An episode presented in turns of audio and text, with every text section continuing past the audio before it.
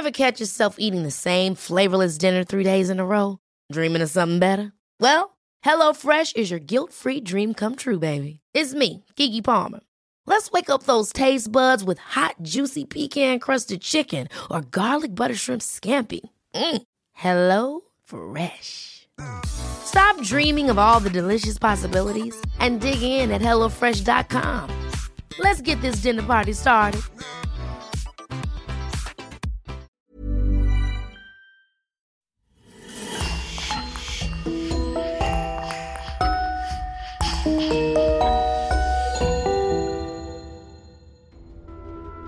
Bonjour et bienvenue à tous pour une nouvelle affaire criminelle.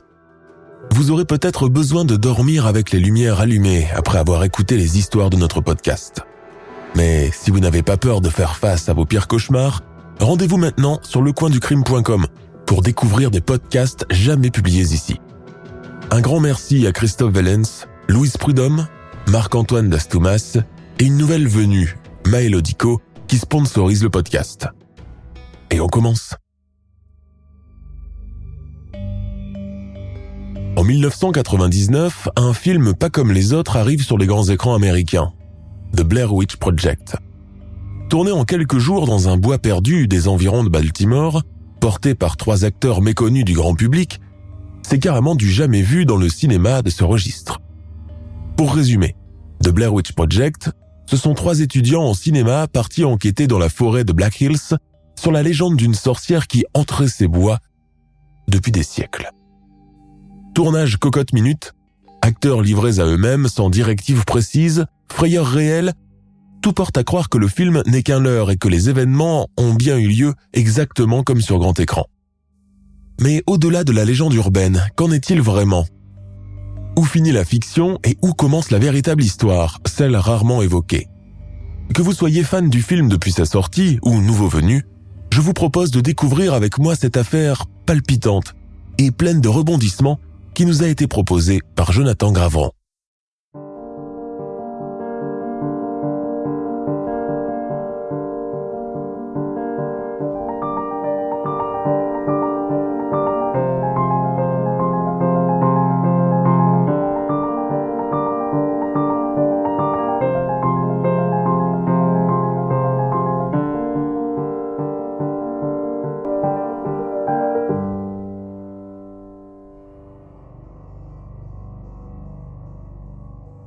Juste m'excuser auprès de la mère de Josh, de la mère de Mike et de la mienne. Je suis désolé car tout est de ma faute. C'est moi qui les ai amenés ici. C'est moi qui ai dit continuons de marcher vers le sud. C'était de ma faute car c'était mon projet. Qu'est-ce que c'est? J'ai peur de fermer les yeux. J'ai peur de les ouvrir. J'ai tellement peur, je ne sais pas ce qu'il y a là-bas. Nous allons mourir ici. En octobre 1994, trois amis et étudiants en cinéma, Heather, Mike et Josh, s'apprête à partir dans la forêt de Black Hills au Maryland, afin d'enquêter sur la légendaire sorcière de Blair. Le but de cette excursion est le tournage d'un documentaire ayant pour sujet la magie noire et les sacrifices rituels. Mais tout ne se passe pas comme prévu. Avant l'avènement du phénomène du vlogging, le film annonce déjà la couleur à une époque où Internet n'est pas encore à usage généralisé. Les premières minutes de The Blair Witch Project sont déroutants de réalisme. Vidéo amateur, montage approximatif, séquences intimistes et maladroites. On voit trois jeunes adultes en plein préparatif pour un voyage qui nous tient déjà, nous, spectateurs, en haleine. Ce projet commun de film documentaire leur tient à cœur et ils veulent absolument le réussir, même s'ils ne maîtrisent pas totalement les techniques de montage, mais cela n'a pas d'importance. Leur professeur leur assure que le contenu doit être sensationnel au détriment de la qualité visuelle, considérée comme de moindre importance. Première halte. Burkittsville. Petit village aux maisons en bois où on les voit faire des courses de dernière minute dans une supérette et le plein d'essence. Heather joue alors au reporter et interroge les habitants sur la légende de la sorcière. Les plus âgés sont unanimes. Il vaut mieux qu'ils rebroussent chemin. Le bois est tenté tandis que les plus jeunes prennent la chose à la dérision et les encouragent à continuer leur aventure. Dans la supérette, les trois étudiants croisent deux pêcheurs qui renouvellent les avertissements, mais les amis sont formels. leur projet dépend justement de l'originalité du sujet et les frissons sont les bienvenus. Heather, Michael et Josh laissent derrière eux Burkittsville et plongent littéralement dans les bois. Ils stationnent leur voiture en contrebas d'une clairière, sortent leur sac à dos et leur matériel de camping et s'engouffrent dans Black Hills. Première étape. Coffin Rock, où, selon la rumeur, cinq hommes auraient été assassinés rituellement dans les années 1800. Le crime est resté irrésolu depuis cette époque. En marchant, le trio tombe sur des cairns, sorte d'amas de pierres placées dans les reliefs pour marquer le passage vers un lieu particulier. Une technique largement répandue dans les pays celtiques. Ils trouvent cela très atypique. Le soir tombant généralement vite pendant l'automne au Maryland, Heather, Josh et Mike trouvent un endroit pour installer leur campement et y passer la nuit. Lumière blanche, chuchotement étouffé, que se passe-t-il? D'étranges bruits de craquement réveillent les trois amis en sursaut. Quelqu'un marche à côté des tentes, un animal peut-être, voire un trappeur. Heather et les garçons restent recroquevillés sur place, espérant que les bruits cessent. Puis le silence. Le bruit a cessé comme par enchantement. Le lendemain, les trois amis marchent vers l'endroit où ils ont laissé leur voiture afin de récupérer deux trois petites choses oubliées la veille. Mais à leur grande surprise, ils ne la retrouvent pas. Désorientés et très inquiets, ils reviennent à l'endroit où ils ont campé la nuit dernière. L'angoisse est palpable. La journée se passe péniblement. L'inquiétude a même gagné Heather, généralement plus optimiste et réputée pour être la tête forte du trio. Le soir arrive et ils n'ont pas d'autre choix que d'aller regagner leur tente. La nuit sera courte cette fois encore, ponctuée par d'inquiétants rires d'enfants. Les trois étudiants sont littéralement terrorisés. D'où proviennent ces voix? À leur connaissance, il n'y a personne qui campe à côté. Quelle famille serait d'ailleurs capable d'emmener des enfants pour dormir dans un lieu aussi lugubre que cette forêt? Le lendemain matin au réveil, ils découvrent que trois cairns ont été bâtis autour de leur tente durant la nuit. Luttant contre la panique qui les guette de plus en plus à cause de l'étrangeté de ces derniers événements, ils décident d'utiliser leur boussole pour retrouver un chemin de traverse ou carrément un raccourci pour quitter ce bois devenu de plus en plus menaçant. Ils ont le pressentiment que quelqu'un les observe depuis leur arrivée et s'amuse à leur faire peur dans l'espoir de les voir déguerpir. À ce moment, ils gardent encore l'espoir de retrouver la voiture. Irrités, à bout, désorientés, leur réserve de vivre s'amenuisant dangereusement, les trois amis d'humeur si joyeuse au début du voyage commencent à se disputer pour un simple regard de travers, un simple avis donné qui commence à sonner comme un ordre. Heather, qui conduit en quelque sorte les opérations en tant que leader, est à présent boudée par les deux garçons qui font bande à part et ne prennent même plus la peine de lui répondre quand elle leur pose une question. Bientôt, les attaques verbales de plus en plus virulentes commencent à être échangées entre eux, mais le soir venu, ils se réconcilient autour d'une dernière cigarette qu'ils se partagent au coin du feu, se forçant à paraître sereins, même si en réalité, ils ne le sont plus. Et rebelote, les rires enfantins reviennent troubler cette nouvelle nuit d'angoisse. Le pire, c'est qu'ils sont de plus en plus proches, de plus en plus démoniaques. Et si les habitants de Burkittsville avaient raison en fin de compte? Et si l'esprit de la sorcière de Blair planait encore dans cette forêt? Le tournage du documentaire pour lequel ils sont venus n'est plus qu'un souvenir. Le plus urgent maintenant est de parvenir à sortir de cette trappe, de ce piège qui leur a été volontairement tendu. Pour couronner le tout, Mike commence à perdre les pédales et bientôt Josh aussi. La forêt inhospitalière s'est transformée en un personnage à part entière, sombre, menaçant, prenant comme un réel plaisir à les voir ainsi perdus. Ce n'est plus qu'un labyrinthe où le trio ne fait que tourner en rond. Au bout du quatrième jour, éreintés de tourner, fatigués par de longues heures de marche forcée, les garçons déclarent forfait et menacent d'abandonner Heather toute seule si elle s'obstine à marcher vers le sud tout en filmant leur mésaventure. Ils savent qu'elle espère ainsi épater le prof à son retour en ajoutant ses scènes manquées en bonus. Preuve qu'elle s'est donné du mal. Mais la sauce ne prend plus.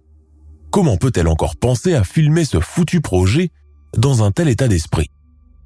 Mais ils ne sont pas au bout de leur surprise car bientôt ils se retrouvent carrément en territoire hostile avec la découverte de mystérieuses petites poupées fabriquées avec des brindilles et accrochées aux arbres.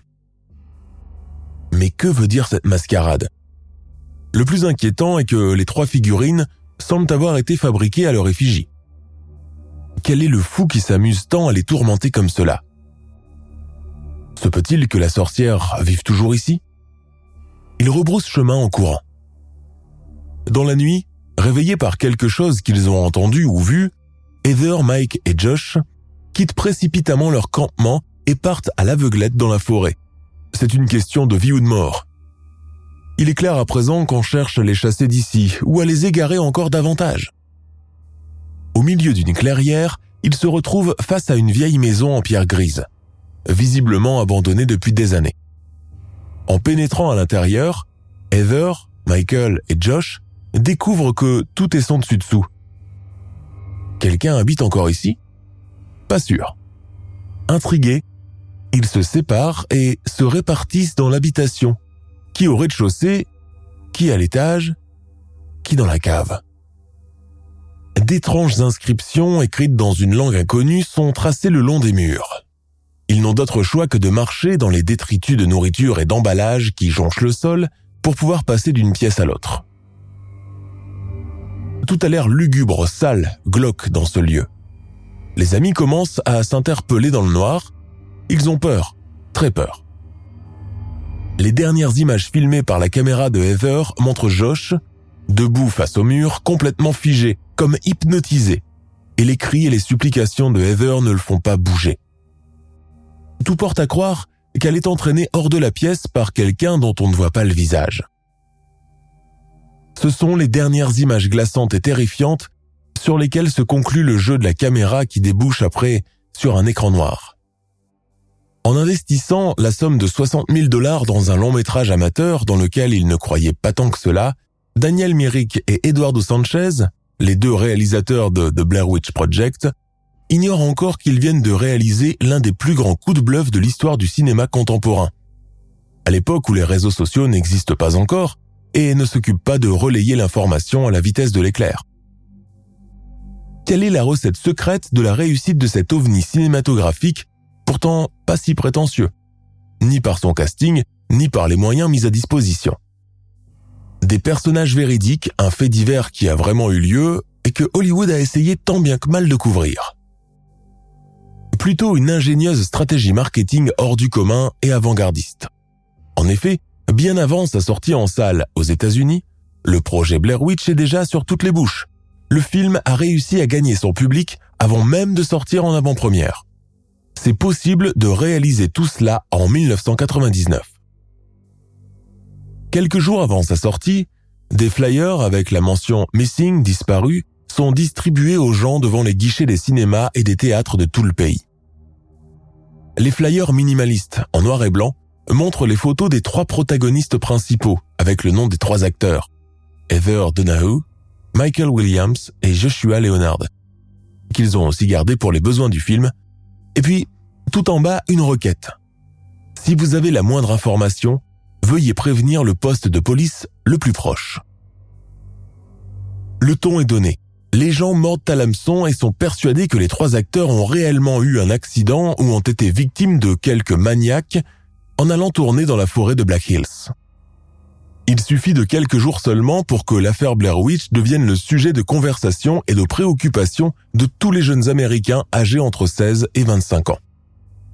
Du côté de l'équipe du film, Silence radio, car en effet, Daniel Merrick et Eduardo Sanchez ne répondent ni au téléphone ni au courrier, ajoutant davantage de poids au mystère. En agissant ainsi, leur stratégie marketing prend encore des proportions faramineuses. D'autant plus que, sur le site officiel du film, il y a des rapports de police qui crédibilisent davantage la thèse d'acteurs assassinés ou disparus. Le site IMDB lui-même, une base de données cinématographiques, en remet une couche en présentant les trois acteurs comme étant présumé mort.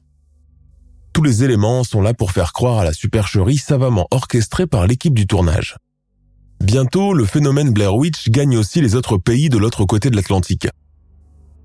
En Angleterre, mais aussi en France, en Espagne, en Italie, en Allemagne, le film aux acteurs disparus fait couler beaucoup d'encre et donne matière à discuter et à spéculer. le genre cinématographique de fan footage, partant du principe que la trame commence par la fin avec la découverte d'une cassette ou d'une bande audio qui explique l'histoire centrale, souvent filmée en caméra amateur pour un rendu imparfait et volontairement réaliste, ajoute encore à la dimension émotionnelle.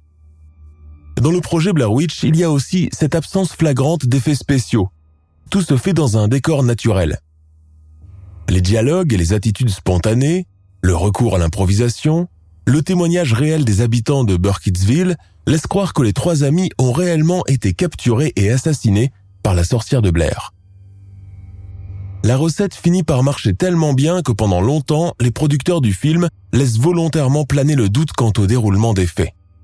Le physique banal et quelconque des trois protagonistes laisse lui aussi penser qu'il ne peut en aucun cas s'agir de vrais acteurs de cinéma. La légende voudrait que les caméras des trois étudiants aient été retrouvées dans les bois et que leur contenu ait été monté pour en faire une sorte de film documentaire à titre posthume. À partir de ce moment, les forêts de l'État du Maryland sont envahies de groupies venus à la recherche de preuves potentielles. Beaucoup se la jouent détective, et des équipes improvisées commencent à mener des investigations dans l'espoir de trouver une preuve ou un indice. Les petits pantins en bois laissés délibérément dans les arbres après la fin du tournage sont découverts par des fans estomaqués et complètement bouleversés. Pour beaucoup, la présence de cette espèce de poupée vaudou ne peut que suggérer un rituel de sacrifice. Le fameux pantin deviendra par la suite un symbole du film et largement repris par la culture pop des années plus tard. Le phénomène prend de telles proportions que même les parents et familles des acteurs Heather Donahue, Michael Williams et Joshua Leonard commencent à recevoir des messages de condoléances. Ce que le grand public ne sait pas, c'est que la production leur a demandé de jouer le jeu afin d'entretenir la supercherie aussi longtemps que possible. Daniel Myrick et Eduardo Sanchez ont réussi le pari de produire un film sensationnel avec très peu de moyens. Ils ne comptent pas s'arrêter en si bon chemin.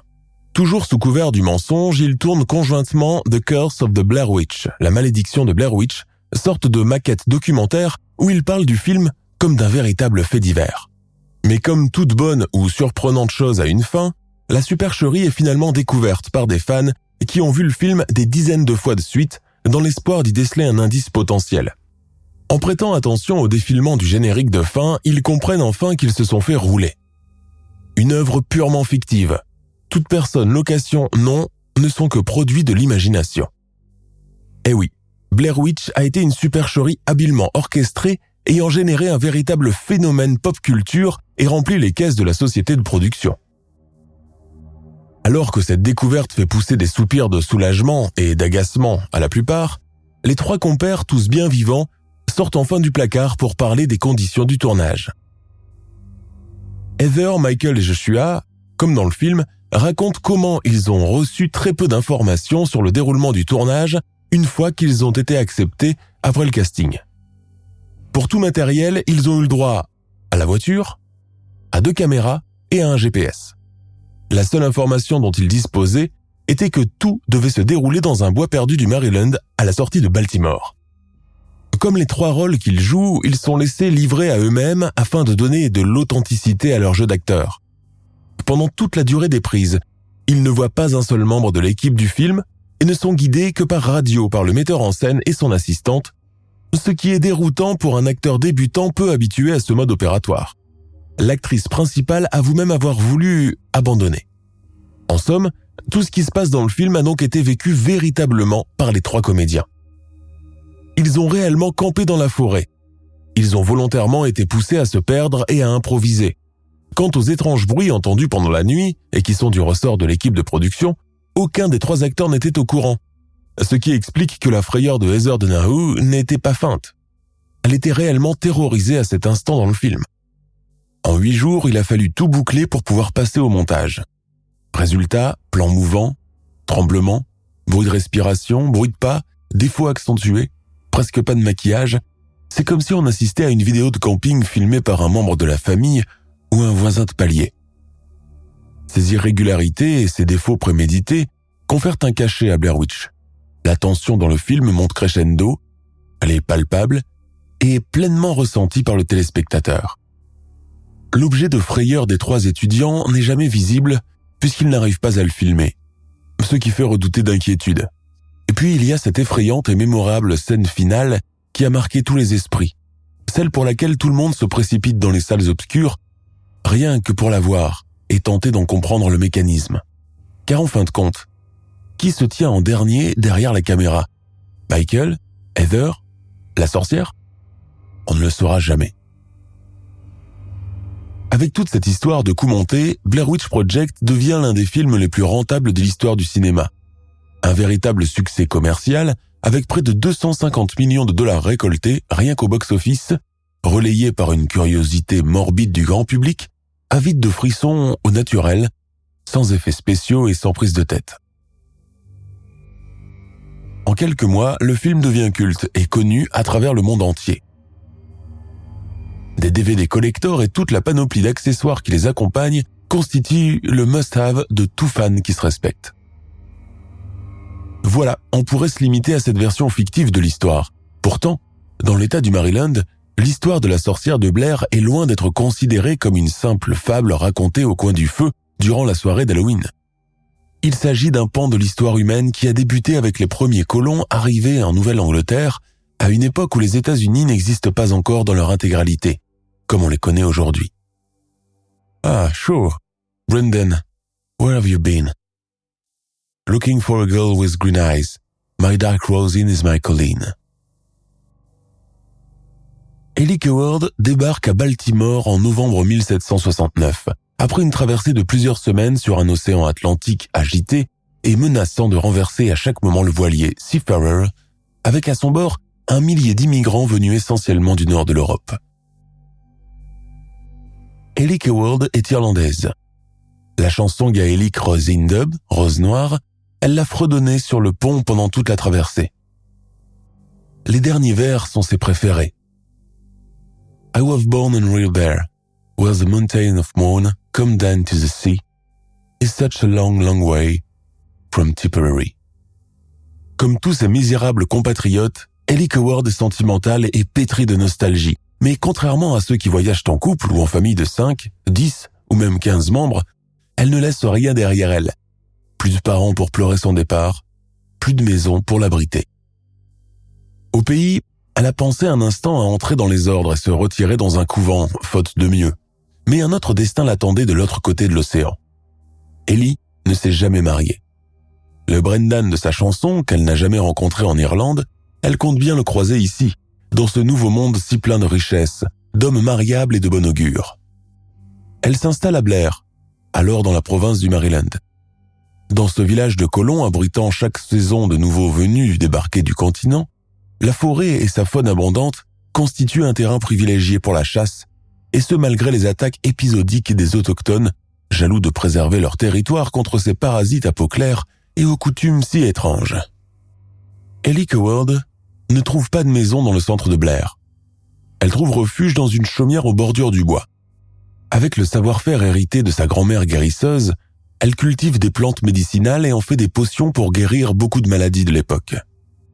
Peu à peu, la réputation d'Ellie commence à gagner les villages alentours, et des femmes viennent la consulter pour prendre conseil mais aussi acheter ses fioles remplies d'un liquide violacé ou verdâtre, selon la couleur de la plante qui a été concoctée. Elle fabrique aussi du savon, des hydrolats et des onguents qu'elle vend, et c'est ainsi qu'elle garantit sa subsistance à une époque où les femmes ne gagnent pas encore leur vie de leur plein chef. La chaumière de la guérisseuse est la réplique exacte de la masure misérable où elle a grandi. Même le foyer de la cheminée a été peint à la chaux blanche pour rappeler l'odeur de l'ancien logis irlandais. Sur le mur, elle a accroché un crucifix et son médaillon de baptême. Quand elle fait ses courses au village, Ellie guette la jante masculine récemment arrivée, celle non accompagnée, celle en tenue débraillée, preuve qu'aucune femme ne s'occupe encore d'elle. Elle guette dérobant son regard, rougissant légèrement dans l'espoir d'être remarquée. Mais qui voudrait d'une femme qui vit toute seule depuis si longtemps? En effet, à cette époque, il n'est pas bon d'être une femme célibataire, plus vraiment jeune et habitant en retiré du village, dans un pays encore neuf où l'Inquisition a fait des ravages il n'y a pas si longtemps de cela. Ce sont d'abord des enfants qui dénoncent Ellie Coward à leur mère, l'accusant de leur avoir jeté un sort et leur avoir fait saigner du nez. L'affaire est finalement étouffée car ces mêmes mères de famille ont l'habitude de se rendre chez Ellie, boire volontiers son thé, mangent son gâteau d'avoine et ses confitures de guimauve. Toutes connaissent sa bonté, ses manières franches et son hospitalité naturelle. Elle leur rappelle à toutes une sœur parlant dans un accent campagnard et étranger, en blaguant sans retenue. Une femme malfaisante n'aurait jamais agi ainsi. Mais la rumeur va en grandissant, malgré le saut du secret, car quelques semaines plus tard, c'est au tour d'un groupe de jeunes adolescentes de l'accuser d'avoir tenté de les attirer dans sa maison pour boire leur sang, afin de conserver un teint lumineux. Ellie Coward, qu'une minorité d'habitants de Blair tente encore de défendre, est appelée chez le shérif de la localité afin d'être interrogée sur la nature de ses activités. Elle est retenue au poste pendant la nuit. Le lendemain, sa maison fait l'objet d'une perquisition. Des fioles, des entonnoirs, un alambic, un chaudron, des livres écrits dans une langue inconnue, gaélique irlandais, sont saisis en guise de pièces à conviction. Très vite, l'accusation de sorcellerie et de magie noire tombe sur la pauvre femme, nous sommes au XVIIIe siècle, qui jure sur ses grands dieux de ne pas pratiquer autre chose que de la médecine ancestrale, mais on refuse de l'écouter. Ces affaires saisies sont envoyées au chef du tribunal de Baltimore qui émet un décret donnant le feu vert aux habitants de Blair pour la punir. Le souvenir des terribles procès de Salem est encore bien présent dans l'esprit de bien des gens et il est hors de question que l'expérience se renouvelle dans le Maryland. Dans la cellule du shérif, Ellie Coward prie dans le latin de la Bible et évoque des forces protectrices dans son gaélique natal. L'assistant du shérif l'accuse alors de s'exprimer dans la langue de Satan et de l'invoquer pour la protéger du châtiment qui lui est réservé. Le lendemain, en plein soleil, elle est livrée aux villageois qui lui réservent une punition des plus cruelles. Attachée à une charrette, Eddie Coward est traînée par deux hommes du village jusqu'au fin fond de la forêt de Black Hills, où elle est abandonnée. C'est un mois de janvier particulièrement glacial. Les supplications de la présumée sorcière ne réveillent pas une once de pitié chez ses bourreaux. Il rentre au village, la laissant seule dans le bois sombre et froid. Les loups commencent bientôt à rôder autour d'elle, braquant sur elle leur regard rouge et affamé. Quelques jours plus tard, un groupe de village revient dans la forêt afin de vérifier si la femme Keward est toujours bien vivante. Elle l'est. Ils repartent songeurs. Bon, laissons-la encore quelques jours de plus. Mais leur surprise est grande quand ils constatent qu'elle est toujours bien vivante lors de leur second passage ils ont à présent l'intime conviction que seule une créature protégée par les forces obscures peut survivre aussi longtemps dans le froid, sans être mangée par les fauves. Ils rentrent au village, et pendant la nuit armés de massues éclairées, accompagnés d'une horde d'enfants et de chiens, ils se mettent à frapper cruellement la guérisseuse, jusqu'à ce que son sang gicle et qu'elle rende son dernier soupir. Ils détachent alors son cadavre et le pendent à un arbre avant de quitter précipitamment les lieux de peur d'être hanté par son esprit vengeur. Le massacre d'Ellie Keward a eu lieu en 1784. Deux ans plus tard, pendant l'hiver 1786, les enfants du village de Blair commencent à mourir ou à disparaître les uns après les autres. Puis c'est au tour des adultes de subir la même tragédie. En apprenant la nouvelle, les habitants de la ville de Baltimore n'y remettent plus jamais les pieds, considérés désormais comme un village maudit. Ellie Coward est revenue pour se venger et son esprit torturé et sans repos rôde à présent dans tous les recoins du village. En 1820, avec la construction de la nouvelle ligne ferroviaire reliant Washington à Baltimore, le village déserté est enfin découvert par des ouvriers qui travaillent sur la ligne. La rumeur d'un village inhabité et resté intact arrive jusqu'aux oreilles des notables de la ville, jusqu'à un certain Henry Burkitt, qui, conscient de l'importance de ce genre d'investissement à l'avenir, décide de racheter Blair et de la rebaptiser Burkittsville en son honneur. Cinq ans plus tard, le village désormais agrandi grâce au fonds d'investissement de la société de Burkitt redevient un endroit habitable qui attire de plus en plus de familles récemment immigrées aux États-Unis. La famille Trickle, qui vient d'arriver d'Angleterre il y a tout juste deux ans, s'installe dans l'une des maisons de Burkittsville. Bientôt, de nouveaux voisins arrivent et le village retrouve sa quiétude d'avant les lugubres événements de 1784. C'est lors d'une fête de village organisée pour célébrer la fin de la saison des moissons qu'Aileen, la benjamine de la famille Trickle, s'éloigne de ses parents et des groupes de pique-niqueurs pour aller se baigner dans la rivière Tappies Creek.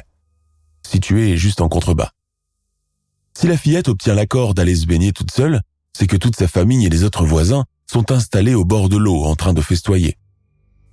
Mais alors qu'elle s'avance lentement dans l'eau tiède et douce, la fillette est tapée soudainement par une main sortie du fond, qui la grippe fermement par le bras et l'entraîne avec elle dans les abysses.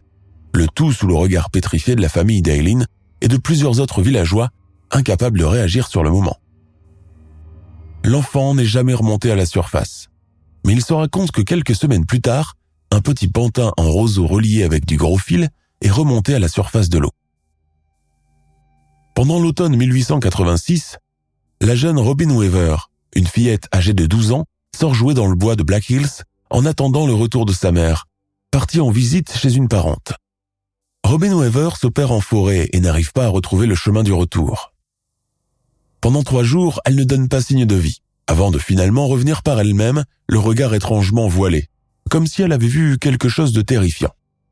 Ce n'est qu'au bout de quelques jours que Robin consent enfin à raconter sa mésaventure. Alors qu'elle s'était perdue et s'était mise à pleurer, elle a rencontré une étrange femme qui flottait presque au-dessus du sol et qui lui a proposé de l'accompagner chez elle. Elle l'a fait entrer dans une espèce de masure abandonnée et l'a enfermée dans un sous-sol, en lui donnant l'ordre de ne pas bouger de là et d'attendre son retour. Mais Robin a pris peur et est parvenue à s'enfuir par un passe-muraille. Elle a couru dans la forêt en pleine nuit avant de finalement se rappeler le chemin jusqu'à Burkittsville. Suite aux aveux de la petite Robin Weaver, deux équipes d'expédition sont envoyées dans la forêt de Black Hills pour trouver la fameuse femme qui flotte au-dessus du sol. Cinq hommes ne reviennent pas de cette expédition, et leurs cadavres sont retrouvés dans la clairière de Coffin Rock, disposés en croix et entourés de cairns, comme pour une cérémonie rituelle païenne. De même, cinq pantins sont retrouvés accrochés aux arbres. Est-ce l'œuvre de qui n'est jamais parvenu à trouver le repos? Après cet incident, les choses vont commencer graduellement à se calmer. Comme toutes les villes américaines, Burkittsville connaît elle aussi son lot de changements en tout genre. Au début des années 40 à Burkittsville, les pick-up ont remplacé depuis des lustres les charrettes à bœufs d'antan. La plupart des maisonnées ont leur propre radio et leur frigidaire est bien garni. Le confort a changé les mentalités, et les villageois sont à présent tournés vers l'avenir, plus civils et nettement plus tolérants. Et pourtant, entre 1940 et 1941, huit disparitions mystérieuses d'enfants viennent à nouveau secouer la quiétude de la petite ville qui pensait en avoir fini avec cette vieille légende maudite. Les recherches engagées par les autorités ne donnent rien. C'est moi, c'est moi qui ai tué les enfants, venez avec moi, venez, je vais vous montrer. Les habitants de Burkittsville connaissent tous Rustin Parr et ses divagations qui le prennent par moments, quand il est un peu saoul. En temps normal, ses propos les plus insensés font sourire les hommes, debout devant le comptoir du seul bar-café de la ville, mais cette fois-ci une lueur sombre et étrange éclaire le regard de Rustin sans qu'il ne sache pourquoi. Cet homme sans âge, gringalé, les cheveux bruns et gras aplatis sur son crâne, le regard vide, attise plus la pitié chez la plupart qu'un tout autre sentiment. Parr fait partie de ces naufragés de la société américaine, de ceux qui n'ont réussi ni à étudier, ni à travailler, ni à faire de l'épargne, ni à fonder une famille pour pouvoir entrer dans le moule. Personne ne sait rien de sa vie d'avant, ni dans quel genre de famille il a grandi. Tout ce que les habitants de Burkittsville savent, c'est qu'il habite seul dans une maison en pierre au fin fond de la forêt de Black Hills, et qu'il vient au centre-ville deux fois l'an pour y faire ses achats et son ravitaillement en vêtements, en tabac et en alcool. Le reste du temps, il le passe en intégralité dans la forêt. Dans le langage courant, Rustin Parr est ce qu'on peut appeler un ermite. C'est moi, c'est moi qui ai tué les enfants. Venez avec moi, venez, je vais vous montrer. C'est elle qui m'a ordonné de les tuer, de m'arrêter au nombre 7 et de venir tout déballer. L'inquiétude commence à se dessiner involontairement dans les regards de toutes les personnes présentes ce jour-là dans le bar. Et s'il disait vrai Accompagné de deux membres de la police locale et d'un groupe de villageois, Rustin Parr descend dans sa cave, suivi de près par les torches allumées des agents de police. Dans un coin de la pièce sombre et humide où flotte de la pellicule de poussière et une étrange odeur de pourriture et de moisie, les témoins découvrent sept tombes creusées à même le sol et recouvertes d'un petit amas de pierres, à la manière des cairns, souvenez-vous. On apporte des pelles et tandis qu'un policier met les menottes à l'assassin, les restes des sept petits cadavres commencent à apparaître les uns après les autres. Certains sont là depuis une année et demie et en état de squelette, d'autres depuis quelques mois seulement. Huit enfants ont disparu. Où est passé le huitième? Rustin Parr part alors dans un rire spamodique. Posez-lui donc la question directement. De qui parlez-vous? La vieille, celle qui me parle chaque nuit. Elle me fait peur, elle me menace. C'est elle qui m'a dit pour les enfants. Puis il se met à hurler Pas l'asile, pitié, pas chez les cinglés, j'irai aux travaux forcés s'il le faut. À l'étage, le huitième enfant et unique survivant de la tuerie est retrouvé debout dans un coin de la pièce, le visage face au mur, tremblant de terreur. Cet enfant, c'est Kyle Brody, le premier à avoir été kidnappé par Rustin Parr et le seul témoin des autres rapts. Encouragé par les policiers, il raconte comment Rustin Parr l'a obligé à assister à la mise à mort des autres petits avant de l'obliger à retourner dans la position dos tourné vers le mur. À la question de la potentielle présence d'une complice âgée qui donne ses directives à l'assassin, Kyle Brody dit n'avoir jamais vu de vieille femme rôder par ici.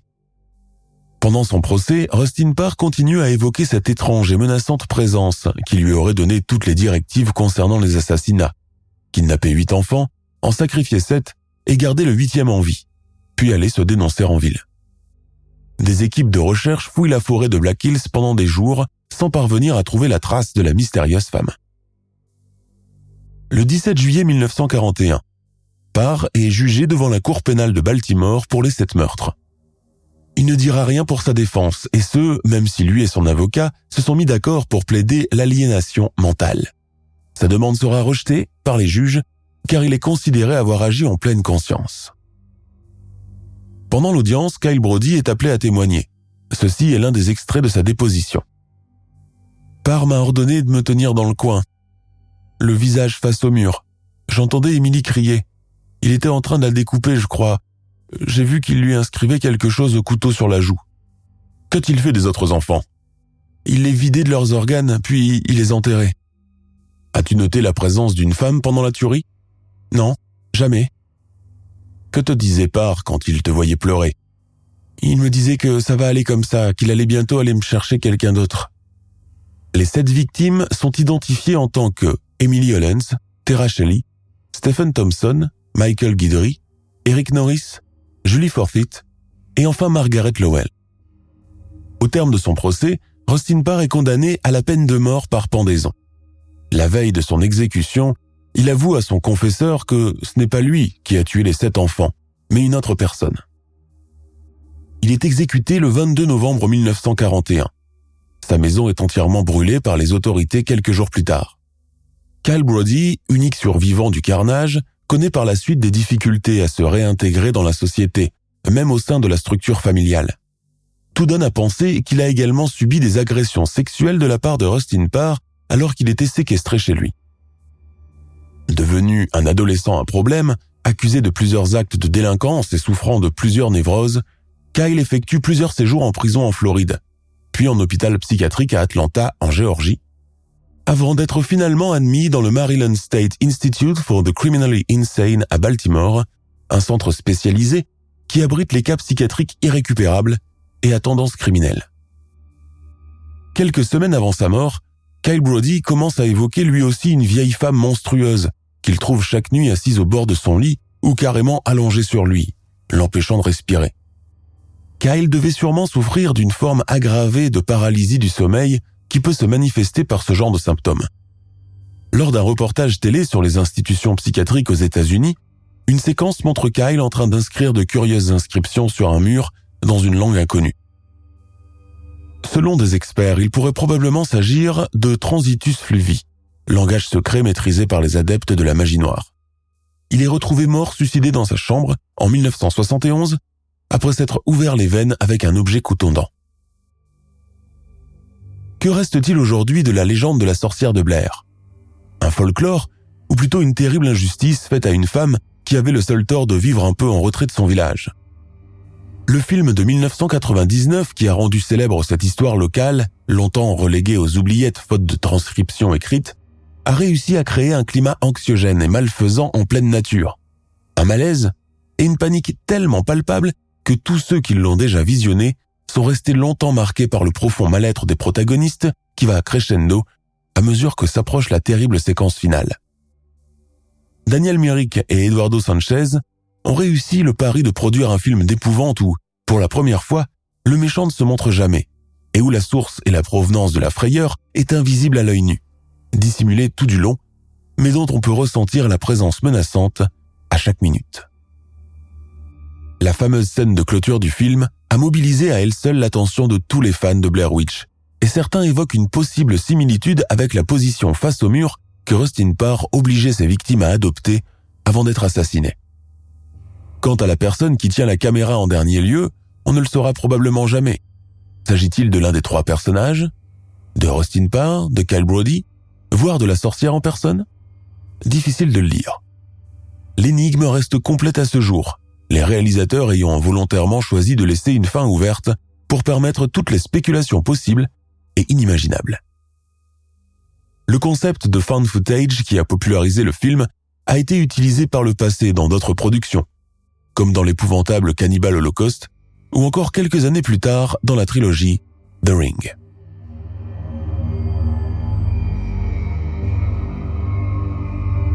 Nous sommes à la fin de notre émission du jour. N'hésitez pas à écouter les autres émissions du podcast et à prendre 5 secondes pour nous laisser un 5 étoiles sur iTunes. C'est vraiment très important pour nous. Vous pouvez aussi vous abonner pour ne pas rater les prochains épisodes et nous suivre sur Facebook pour nous en proposer de nouveaux. Merci et à bientôt.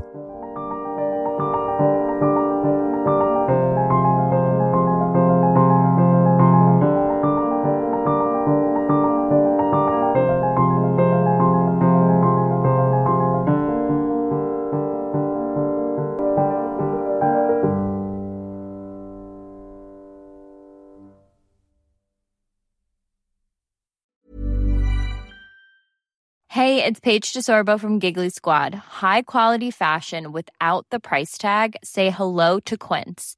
I'm snagging high-end essentials like cozy cashmere sweaters, sleek leather jackets, fine jewelry, and so much more. With Quince being 50 to 80% less than similar brands. And they partner with factories that prioritize safe, ethical, and responsible manufacturing. I love that. Luxury quality within reach. Go to quince.com slash style to get free shipping and 365 day returns on your next order.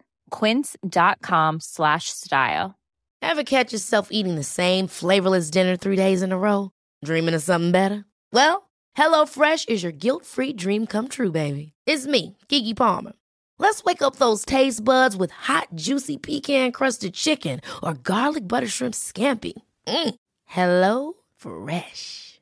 Stop dreaming of all the delicious possibilities and dig in at HelloFresh.com. Let's get this dinner party started.